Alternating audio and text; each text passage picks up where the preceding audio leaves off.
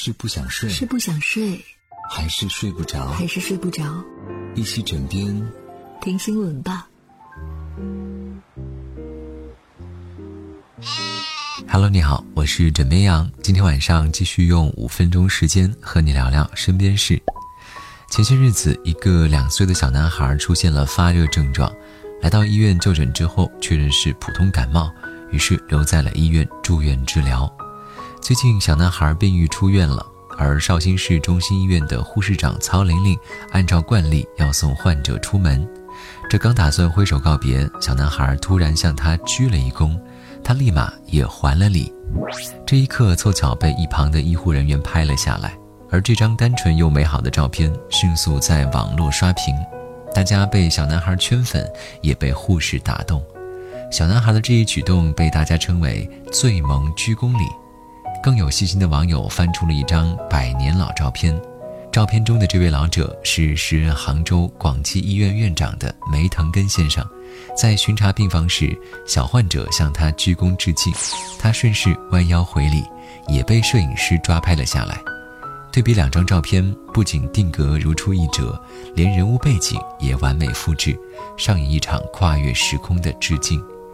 网友纷纷评论：人心不变。医患互爱，暖心的致敬。这两张照片在网络端已经设置成了本期的节目封面，而电台听众呢，可以在微信后台回复“照片”二字即可看到。同时，怎么样想说，愿医患之间的尊重与关爱，如这般代代相传。感动常在。前段时间，武汉长江大酒店住着武汉经济技术开发区的两批环卫工人。这群环卫工人因为之前在协和医院西院保洁，出来必须要隔离十四天时间。最近，环卫工人们退房之后，酒店经理程瑜按程序规定带专业人员到房间进行消毒。可是令他没有想到的是，环卫工人们所住的房间一尘不染，干净的完全不像曾经有人住过。于是，陈瑜又连续推开了另外几间房，也都是整整齐齐。当看到最后两间房的时候，他的眼泪忍不住落了下来。记者随后联系到了曾经在酒店居住过的环卫工人朱连芳，他说：“我们都是搞环卫的，平时没住过这么好的酒店，心想千万不能把房间搞得乱七八糟，给别人添麻烦。就连平时吃饭，我都再三跟队员们强调要注意，不要弄脏房间。”怎么样想说，职业不分贵贱。